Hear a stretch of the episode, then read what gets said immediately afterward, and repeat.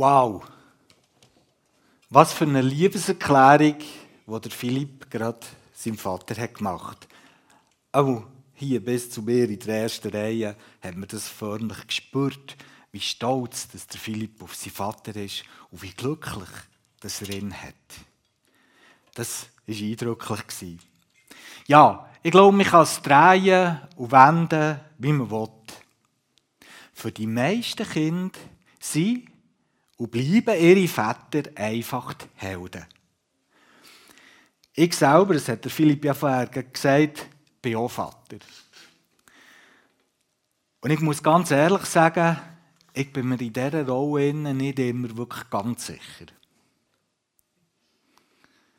Mir denkt, ich bin in vielen Punkten und immer wieder weit davon entfernt, das perfekt zu machen. Und darum nimmt es mir ab und zu mal auch Wunder und darum frage ich so bisschen, meistens so ein versteckt nachher bei meinen Kindern, äh, so wie ihr Zufriedenheitsstand ist mit ihrem Vater. Und zu meiner grossen Freude und auch äh, zu meiner grossen Verwunderung manchmal merke ich, dass das eigentlich ganz, ganz gut ist. Einmal bin ich mit unserer Tochter, die ist gleich mal 13, durch die Stadt gelaufen und plötzlich, ich habe meine Augen nicht getraut, kommt sie ganz nach und hängt bei mir ein, mit im Bau in dort. In den Leuten zuerst bei mir eingehängt. Und mir hat gedacht, ja, so ganz daneben liegen, liege ich nicht. Man hat wirklich gespürt, die ist stolz, dass sie jetzt mit ihrem Vater hier durch die Stadt kann flanieren kann. Und das hat mir richtig Auftrieb gegeben und mir gefreut. Ich habe gemerkt, ähm, wenn, man, wenn wir meine Kinder ein Stückchen als Held anschauen, in meinem Vater sein, dann möchte ich tatsächlich auch wirklich einer sein. Und ich möchte mir Mühe geben, so fest dass ich kann, verantwortungsvoll die Rollen und die Aufgaben auch wahrzunehmen. Und es lohnt sich darum ganz bestimmt auch, wenn wir heute Morgen zusammen einen Blick ins Leben von einem Mann werfen, der tatsächlich ein richtiger Held war. Und ich denke, wir Väter, aber glaube auch alle zusammen, die heute Morgen den Weg hierher haben gefunden haben, können von ihm ganz viel lernen. Weil seine Story ist total ermutigend, aber auch sehr herausfordernd. Der Held, den ich meine, heisst Joshua. Meiner Meinung nach ist er die Persönlichkeit oder eine der Persönlichkeiten aus der Bibel, die dort beschrieben werden, die mich am meisten begeistern und inspirieren und auch beflügeln. Schon seit langer, langer Zeit. Wer genau ist der Josua? Der Josua ist von seinen Eltern eigentlich Hosea genannt worden. So hat man, hat man ihm gesagt. Und Hosea hat einen Namen, eine Bedeutung. Sein Name bedeutet Rettung. Und Rettung ist auch das, denkt mir, was das Leben von Josua so viel, das uns bekannt ist, ausmacht. Er ist geboren worden, neu der Sklaverei zu Ägypten. Unter ganz, ganz schwierigen äh, Verhältnissen ist er auf die Welt gekommen. Er hat unten durch müssen. Sein ganzes Volk war in der Fremde versklavt. Dort ist er aufgewachsen. Und er hat miterlebt, wie Gott das ganze Volk hat befreit dort. In einer ganz dramatischen Aktion sind sie weggekommen von dem Pharao, aus dieser Knechtschaft, aus dieser Sklaverei. Und nachher, in der Wüste, wenn wir die Geschichte weiterlesen, ist der Josua schon gleich, taucht er mal auf im, im, im näheren Umfeld vom Anführer von diesem Volk zu dieser Zeit von Mose. Und er bewährt sich dort. Immer wieder können wir lesen, dass wenn der Mose irgendeinen Spezialauftrag hat, der erledigt werden soll, dann hat er mit Vorliebe der Josua dafür gebraucht. Er hat gespürt, dem kann ich vertrauen, der ist tatkräftig. Da geht es vorwärts, wenn der, Joshua das ausführt. Und das Markenzeichen, wenn man nachher die Geschichte liest vom Joshua, ist, ist immer wieder seine ganz nahe Gottesbeziehung. Er war felsenfest im Vertrauen auf seinen allmächtigen Gott. Und er hat, so scheint es für mich, wenn ich das lese, er hat nie auch nur im Kleinsten daran gezweifelt, dass Gott das nicht würde wahrmachen was er versprochen hatte. Und darum ist der Joshua schon gleich mal der Juniorpartner geworden vom Mose. Ich glaube, sein wichtigster Mann an seiner Seite. Er hat sich total auf ihn verlassen. Und wo dann Israel schließlich nach 40 Jahren Wüstenwanderung endlich am Fluss ist gestanden von, von dem Land, wo Gott dem Volk verheißen hat, stirbt der Mose und der Josua übernimmt seine Rolle. Und er war ein toller Anführer und ein grandioser Motivator. Unter seiner Führung hat Israel das ganze verheißene Land einnehmen und hat nachher als befreites Volk in einem guten Land eine gute Zeit erlebt. Der Josua ist ein grosser, starker und ein überaus einflussreicher Held, eine richtige Führungsperson. Und ganz am Ende von seinem Leben wird Folgendes berichtet. Das Volk antwortete Josua, wir wollen dem Herrn, unserem Gott dienen und auf ihn hören. Und ein paar Verse später, einige Zeit später starb Josua, der Sohn Nuns, der Diener des Herrn. Er wurde 110 Jahre alt und Israel blieb dem Herrn treu, solange Josua und nach ihm die führenden Männer des Volkes lebten, die noch alles mit eigenen Augen gesehen hatten, was der Herr für Israel getan hatte. Das ist der Verdienst vom Josua. Wer sich ein bisschen auskennt mit der Geschichte von dem Volk von Gott, dem Volk Israel, der weiß, dass das ein Volk war, gerade nach der Versklavung auf Ägypten, wo völlig ohne Selbstvertrauen war, wo mankelwütig hatte, wo von heute auf morgen seine Meinung ändern konnte, wo schnell mal parat war, Gott davon zu laufen. Und Josua hat es fertiggebracht, aus diesem Volk ein Volk zu machen, das aus freien Stück am Ende von seinem Leben sagt, wir wollen, wir wollen Gott dienen und wir wollen auf ihn hören. Und es heisst hier, weit über den Tod von Josua raus ist das auch so geblieben. Das ist sein Verdienst und sein Einfluss. Das ist seiner Gradlinigkeit und seinem Heldenmut zu danken, dass sich das so hat entwickelt. Und übrigens hat der Mose in der Zeit, wo der Josua ihm dient hat, seinen Namen verändert. Aus Hosea, wo Rettung bedeutet, ist Josua geworden, wo bedeutet Gott rettet. Und Josua ist der griechische Name für Jesus. Oder Jesus ist der griechische Name für Josua, so ist es richtig. Und das ist bedeutsam. Der Josua in seiner Person ist ein Hinweis auf den Sohn von Gott, auf Jesus. Und dieser Jesus war dann der, der tatsächlich Menschen hat gerettet aus der Sklaverei raus, vom Bösen. Und wo sie schliesslich, und darauf warten wir voller Sehnsucht, ins endgültige, verheißene Land führt. An, an den Ort, wo immer alles gut wird sein. Auf die neue, auf eine neue, auf die neue Schöpfung hinein, wo Himmel und Erde für immer in Frieden wird leben, so wie es Gott schon immer hat geplant. Und von diesem wunderbaren Mann, diesem tollen, tollen Held Joshua, gibt es so viel zu erzählen. Und ich möchte heute Morgen mit euch nur vier Streiflichter aus seinem Leben einfach ein Stückchen anschauen.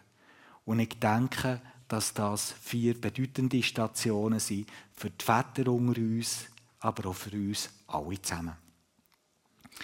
Der erste Gedanke, den ich heute Morgen mit euch teilen möchte, habe ich mit Vaterwunde oder Vaterwunder überschrieben. Beides ist in diesem Wort drin. Vaterwunde oder Vaterwunder. ähm, wo bin ich jetzt da verblieben? Ah, da. Die Überschrift deutet etwas Wichtiges an. Ich denke, dass Väter immer das Potenzial haben, zu beidem von dem. Väter können ein absolut Vaterwunder sein. Also jemand, der seine Kinder beflügelt. Aber ich glaube auch, jeder Vater hat das Potenzial in sich, seine Kinder ganz tief zu verletzen und sie mit Wunden zurückzulassen. Beim, Le beim Lesen vom, der Story von Joshua fällt mir auf, dass total 27 Mal dort erwähnt wird, dass der Joshua der Sohn vom Nun ist. Das fällt richtig auf. Es gibt keine andere Person im ganzen Alten Testament, wo immer wieder darauf hergewiesen wird, wer der Vater ist von dieser Person. Ganze 27 Mal, wenn mir nicht erzählt kommt das beim Joshua vor. Und es ist die Frage, hat das etwas zu bedeuten? Warum wird das immer wieder erwähnt? In dieser Zeit und in dieser Kultur wo die Geschichte stattfindet, ist der Vater Zippenoberhaupt Und Zippen, die, die Familie, die viel grösser war, als wir heute Familie nennen, das ist der Sitz vom Leben für die Menschen. Dort, in dieser Sippe, die geprägt wurde von dem Oberhaupt, ist die Identität definiert worden von denen, die dort dazugehört auch die Identität von Josua. Und es sagt etwas darüber aus, wer er ist, dass er zu dieser Sippe gehört. Ich kann mir gut vorstellen, man hat ihm schon einmal angesehen.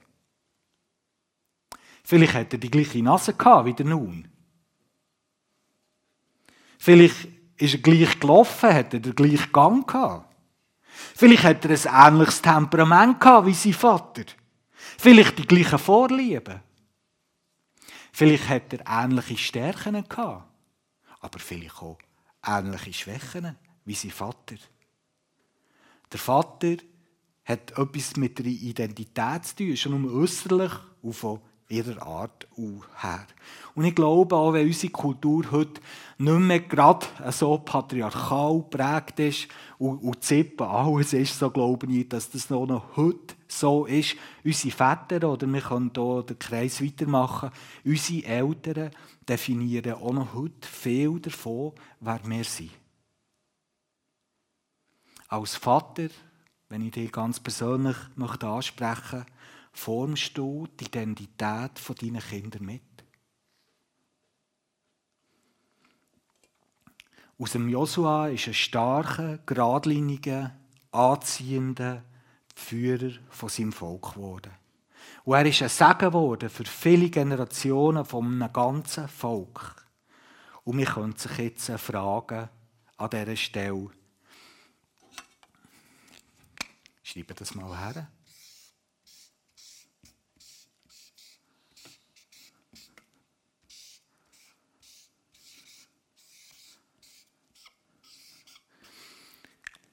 Ist der Josua das geworden.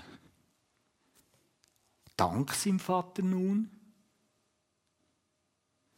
Oder trotz seinem Vater nun? Das ist eine interessante Frage. Und die Bibel hilft uns der nicht weiter. Weil, außer dass der Nun 27 Mal erwähnt ist, dass er der Vater ist, vom Josua, vernehmen wir absolut nichts über ihn.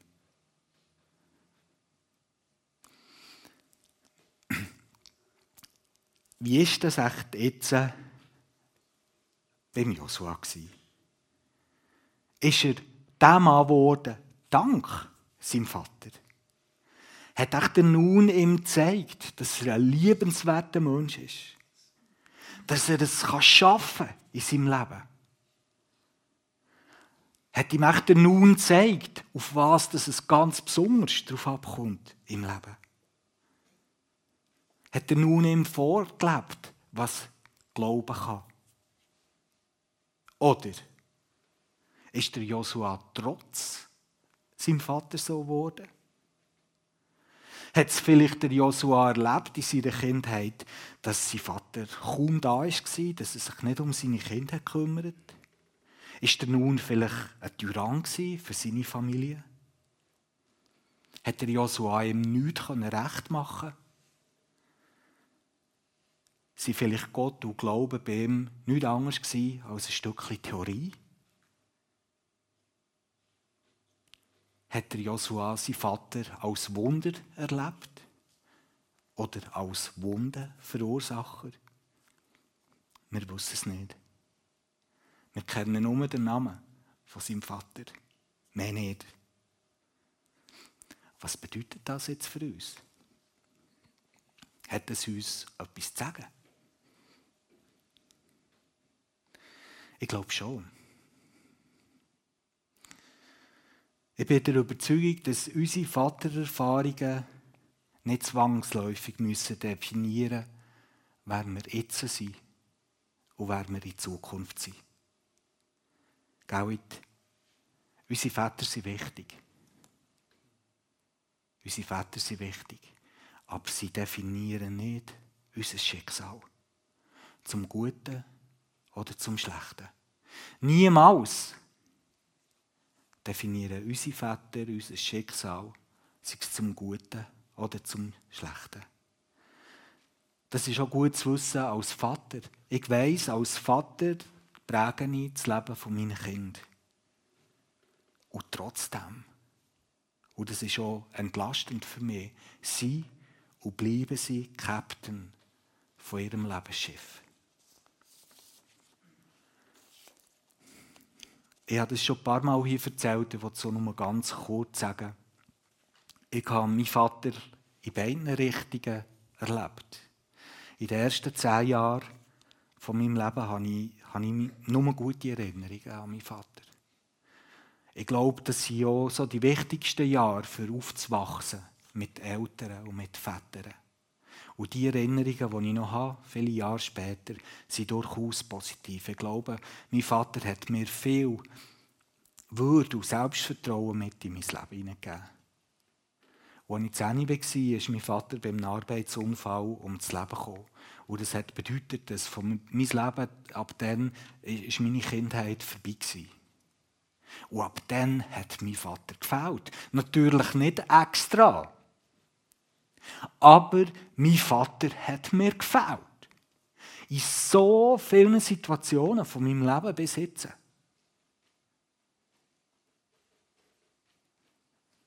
Ich hätte in vielen Momenten von meinem Leben gerne einen Vater zu meiner Seite gehabt.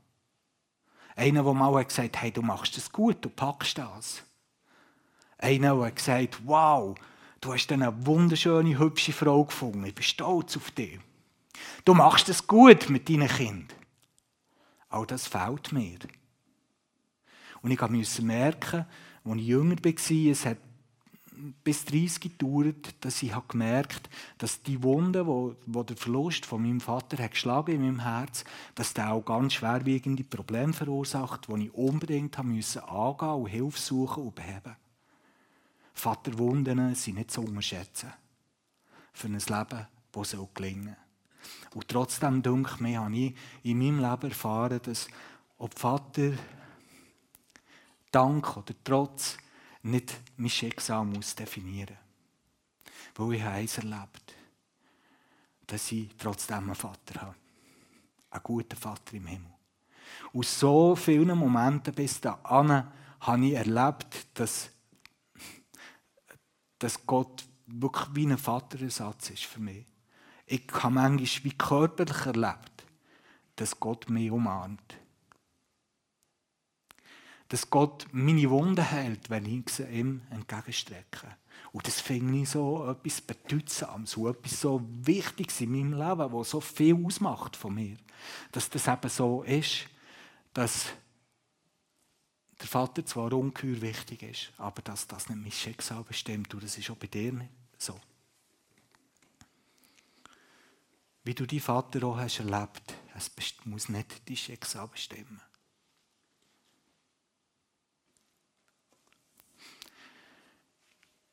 Das nächste Streiflicht habe ich mit Wüstenzeit umschrieben. Der Joshua hat, habe ich vorher schon in ganz kurzen Zügen gesagt, hat als Held eine lange, lange Lehre gemacht. 40 Jahre hat sie nämlich gedauert. Und sie hat an einem ganz unglaublich ungastlichen Ort, nämlich in der Wüste, stattgefunden. Dort in der Wüste, als Diener von Mose, hat er viel, viel gelernt, was es bedeutet, ein Held zu sein. Auch ein gutes Vorbild für einen Vater zu sein. Und mir denkt, das ist etwas Wichtiges, was wir mitnehmen und uns sagen Ich glaube, Helden fallen nicht einfach vom Himmel. Gute Väter fallen nicht einfach vom Himmel meistens. Es braucht Zeit. Und man hat auch Zeit.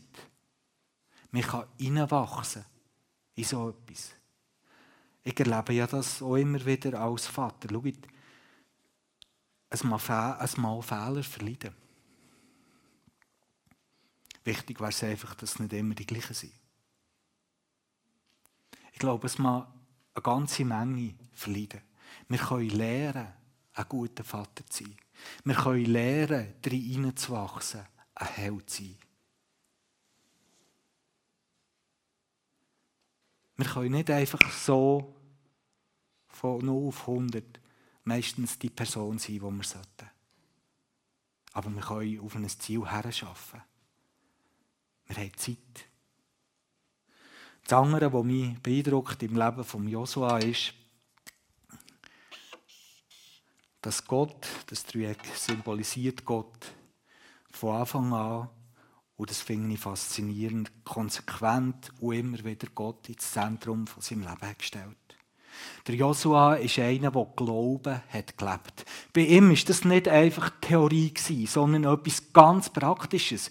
Beim Joshua, beim Joshua kann man lernen, was es heisst, zu glauben, nämlich Gott zu vertrauen. Und das ist etwas ganz Praktisches. Und das hat er immer und immer wieder geübt. Er hat wollen Gott ganz nach sein. Und er hat immer wieder seine Nähe gesucht. Und es war seine Kraftquelle. Und ich glaube, das ist auch etwas, wo wir einfach uns merken als Väter. Schaut, das mit Gott ist nicht einfach so eine Theorie. Das mit Gott ist etwas zum Leben, und zwar jeden Augenblick von unserem Leben.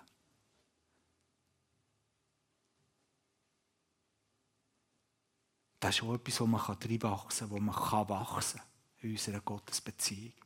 Und Joshua lehrt uns, dass das wichtig ist und gut ist. Und was mir auch noch auffällt,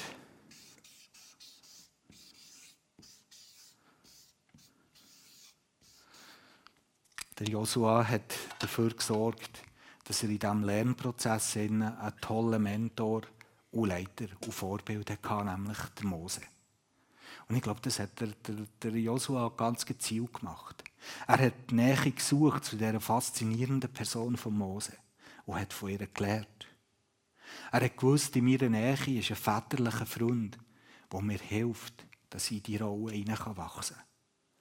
Und ich denke auch, von dem können wir lernen als Väter. Sag, hast du ein Vorbild, das du nacheifern kannst? Gerade auch als Vater. Hast du eine Mose in deinem Leben? Und wenn nicht, wo kannst du so einen finden? Vielleicht hier? Liebe Männer auch, und jetzt rede ich vielleicht auch schon ein bisschen die Gereifteren an. Ich glaube, auch dort lohnt es sich, dran zu sein, an ihrer Glaubensbeziehung und zu schauen, dass sie wächst. Warum? Dass ihr für jüngere Väter, für jüngere Männer Vorbilder sein können. Menschen, die sich daran orientieren können, die sich daran messen und ausstrecken. Freunde, wo sie zu ihnen gehen können, wo sie Hilfe finden, wo sie Rat finden, wo sie etwas von dem spüren, was sie vielleicht bei ihrem eigenen Vater nicht hatten. Das ist eine wunderbare Rolle, wo man auch noch als älterer Mann reinwachsen kann und haben. Und dazu möchte ich Mut machen. Mentoren sind total wertvoll. Das nächste Streiflicht trägt die Überschrift Anpacker. Anpacker. Wenn wir mal schauen, was sich dort hinten verbirgt.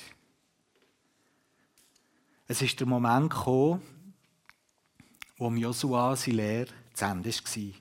Sein Mentor, der Mose, ist gestorben. Und er ist der neue Anführer von diesem Volk. Und sie stehen jetzt am Fluss, wo das Volk trennt von dem Land, wo Gott ihnen hat verheißen, ihr Heimatland, wo sie einen Besatzer haben verloren. Und sie wissen, die Verheißung von Gott ist in unserem Rücken, dass er das Land ihnen wieder geben möchte. Und jetzt, jetzt kommt es ganz fest auf Joshua. Und in diesen wichtigen, in diesen entscheidenden Momenten redet Gott zum Joshua. Und zwar in diesen Worten, und zwar mehr als einisch. Gott sagt ihm, sei mutig und entschlossen. Sei mutig und entschlossen, hab keine Angst und lass dich nicht einschüchtern. Denn ich, der Herr, dein Gott, bin da bei dir wohin du auch gehst. Denn ich, der Herr, dein Gott, bin bei dir, wohin du auch gehst. Gott gibt ihm in diesem Moment einen Auftrag und ein Versprechen. Der Auftrag ist der, jetzt kommt es auf dich drauf an. Bist stark und entschlossen. Joshua, zögere nicht. Lass nicht schleifen. Gang die Herausforderungen an, die jetzt auf dich, äh, auf dich warten. Pack den Stier bei den Hörnern, sagen wir viel. Die erste Herausforderung, die jetzt gerade auf dich wartet, ist, wie kommst du mit dem Volk über den Fluss, der jetzt gerade vor euch liegt? Pack die Herausforderung. Gang an, bist mutig und entschlossen. Der nächste Schritt ist nachher, wie kann man das Land zurückerobern? Stadt um Stadt, bis mutig und entschlossen. Gang den Weg, pack es an. Und achte dabei auf dein Volk. Halt zusammen. Bis mutig und entschlossen, pack es an, lass nicht schleifen. Joshua, bis mutig und entschlossen. Pack entschieden an. Eine Herausforderung um die andere. Liebe Freunde und ganz besonders liebe Väter, ich glaube, das sagt uns Gott heute auch noch. Bist mutig und entschlossen. Pack die Herausforderungen an. Schieb die wichtigen Sachen in deinem Leben nicht auf die lange Bank. Bist mutig und entschlossen. Bist mutig und entschlossen. Bitte. Vielleicht plagen die oder euch als Paar schon lange Eheprobleme. Bist mutig und entschlossen und pack's an. Vielleicht leidest du schon länger an, die, einer Charakterschwäche, wo du merkst, das reißt immer wieder Beziehungen von mir ein. Bist mutig und entschlossen, pack die Sache an.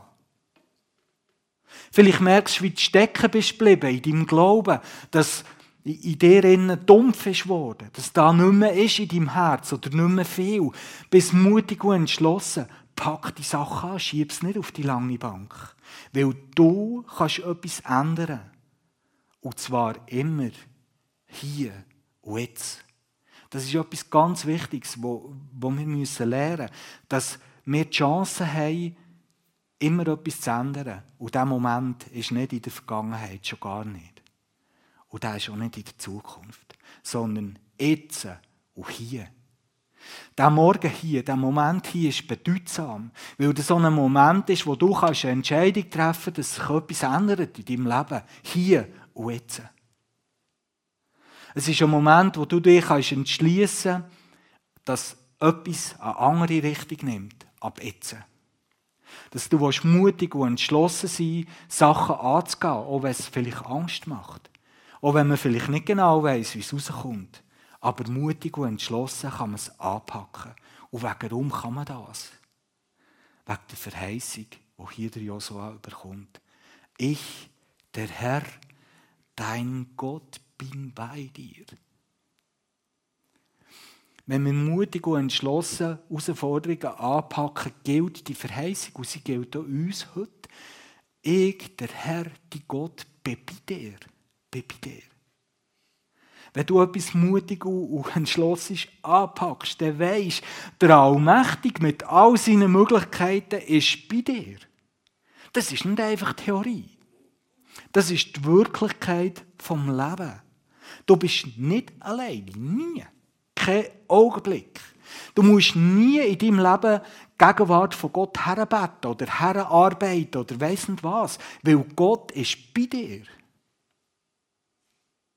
Auch wenn du vielleicht in deinen Gedanken und in deinem Herz gar nicht bei Gott bist. Aber Gott ist da. Er ist schon heute Morgen hier. Hier und jetzt ist Gott da mit all seinen Möglichkeiten. Und das ist in den letzten Wochen etwas geworden, wo, wo für mich so ein Schatz ist, dass mir das aufs Neue wieder bewusst ist worden. Ich bin nie alleine in keiner einzigen Herausforderung. Hinter mir steht der Herr von den Herren. Und darum können wir mutig und entschlossen sein.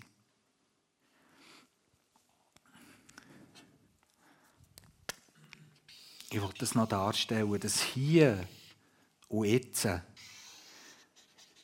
wenn das hier unsere Lebensdauer ist, bedeutet, das ist der Punkt, wo etwas passieren kann, im Hier und Jetzt. Nicht in der Vergangenheit und nicht in der Zukunft. Der Moment jetzt trägt eine Verheißung in sich, dass sich etwas ändern kann weil Gott hier und jetzt da ist. Ah, es wäre so schön, wenn ihr das Geschenk könntet nehmen und einfach mitnehmen hey, und das euer Leben inspiriert. Gott ist da, hier und jetzt. Und ich glaube, man kann lernen, sich das Bewusstsein anzugewöhnen. Es gibt keinen einzigen Augenblick, wo Gott nicht bei dir ist. Und darum kann sich alles verändern musst du lernen, mit dieser Perspektive durchs Leben zu gehen und die Herausforderungen, die jetzt gerade anstehen, auch mit dieser Perspektive anzupacken. Und als letzte Streiflicht dreht er über die Überschrift Vorspurer. Was verbirgt sich echt dort dahinter? Wo der Joshua schliesslich ein alter Mann war und er hat gespürt, dass sein Leben schon gleich wird enden, macht er quasi sein Testament.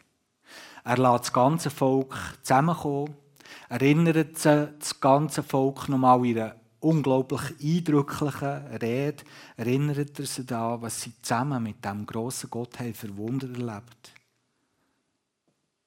Und schließlich beendet er seine Rede mit folgenden Versen. Wenn es euch aber nicht gefällt, dem Herrn zu dienen, dann entscheidet euch heute, wem ihr dienen wollt. Den Göttern, denen eure Väter jenseits des Stroms zu Ägypten und in der Wüste dient haben, oder den Göttern der Amoriter, in der Land ihr wohnt. Ich aber, ich aber und mein Haus, wir wollen dem Herrn dienen.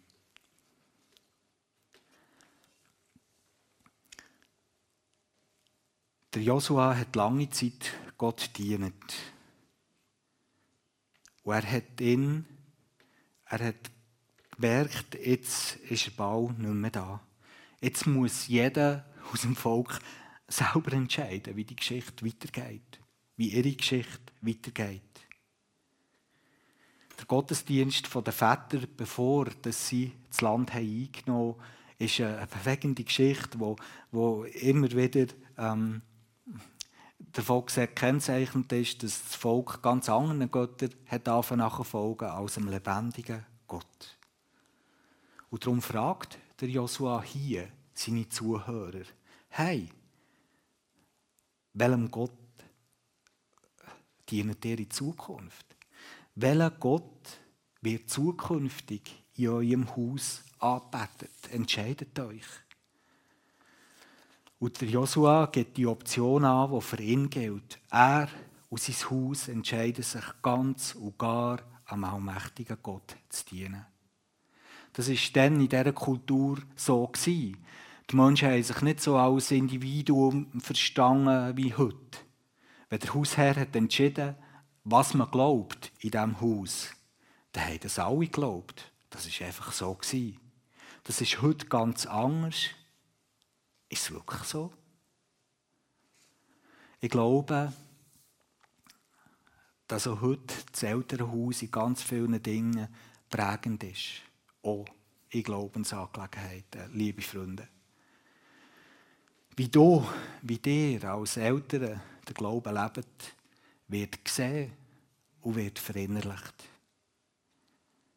Und ich möchte dich heute Morgen fragen, sag, welcher Gott steht bei dir in deinem Haus tatsächlich auf dem Sockel?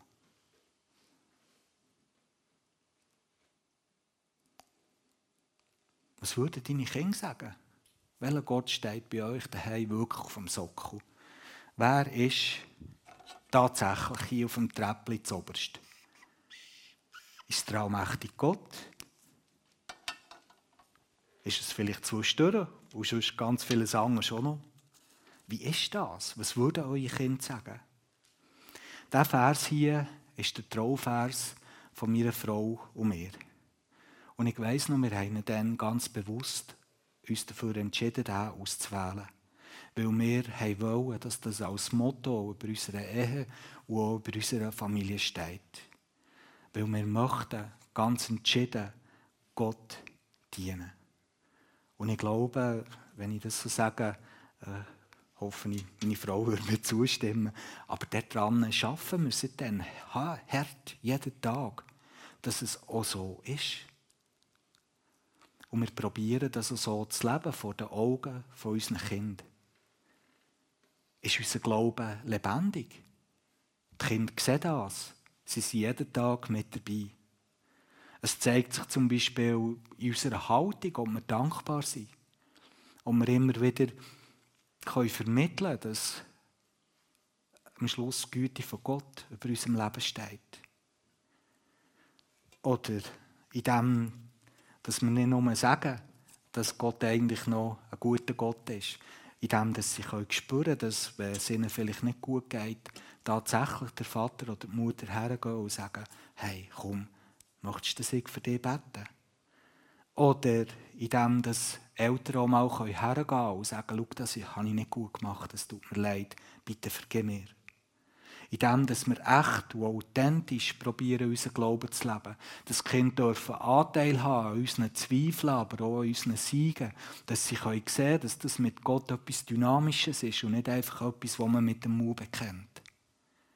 Uns ist wichtig, dass die Kinder sehen können, dass die Liebe zu Gott uns dazu führt, dass wir grosszügig und gastfreundlich leben möchten. Dass wir liebevoll mit anderen Menschen umgehen, auch mit den Schwierigen. Wir wünschen uns, dass unsere Kinder an unserem Verhalten sehen können, dass wir als Nachfolger von Jesus nicht einfach, dass das nur etwas ist zwischen uns und Gott, sondern dass wir eingestellt sind in viel größeren Kontext, dass wir zusammen miteinander gehören zu, zum Volk von Gott, zu der Gemeinschaft der Nachfolger von Jesus. Und darum probieren wir gut zu reden über die Gemeinde zum Beispiel. Darum probieren wir hier zu sein, dass unsere Kinder erleben können, dass das etwas Wichtiges ist. Und wir können noch viel anderes sagen. Als Vater, als Eltern sind wir Vorspurer für unsere Kinder. Wir hinterlassen Spuren und denen folgen unsere Kinder in ganz vielen Sachen auch im Glauben. Und schon darum lohnt es sich, Glaubensbeziehung zu Gott frisch zu halten. Der Josua ist ein Held, ein Vorbild. Und darum haben wir heute einfach so ein paar Streiflichter von seinem Leben wollen zusammen entdecken. Wir wollen nochmal ganz kurz uns vergegenwärtigen. Einfach, und bitte, wenn ich die Sachen nochmal vor euch durchgehe, bitte nimm doch einen Punkt, wo du möchtest mitnehmen Vielleicht der, sich neu entschlossen dafür einzusetzen, dass man in unserem Haus wirklich erkennt, dass Gott unser Gott ist. Oder unter dem Thema hier und jetzt. Dass du vielleicht kannst mitnehmen dass hier und jetzt der Moment ist, wo zusammen mit der Allmacht von Gott tatsächlich etwas passieren kann in deinem Leben. Oder auch vielleicht der Gedanke von der Wüstenzeit. Dass es Zeit braucht, wo Zeit darf sein um ein Held oder ein guter Vater zu werden. Dass vielleicht gerade ein Mentor etwas ist, wo jetzt dran wäre in unserem Leben. Oder ganz am Anfang, dass wir uns bewusst sind, ob wir das Vaterwunder haben oder ein Vaterwunder. Das ist nicht unser Schicksal weil Gott ist ein guter Vater. Und wir dürfen uns ihm immer wieder anvertrauen mit unseren Freuden, aber auch mit unseren Wunden.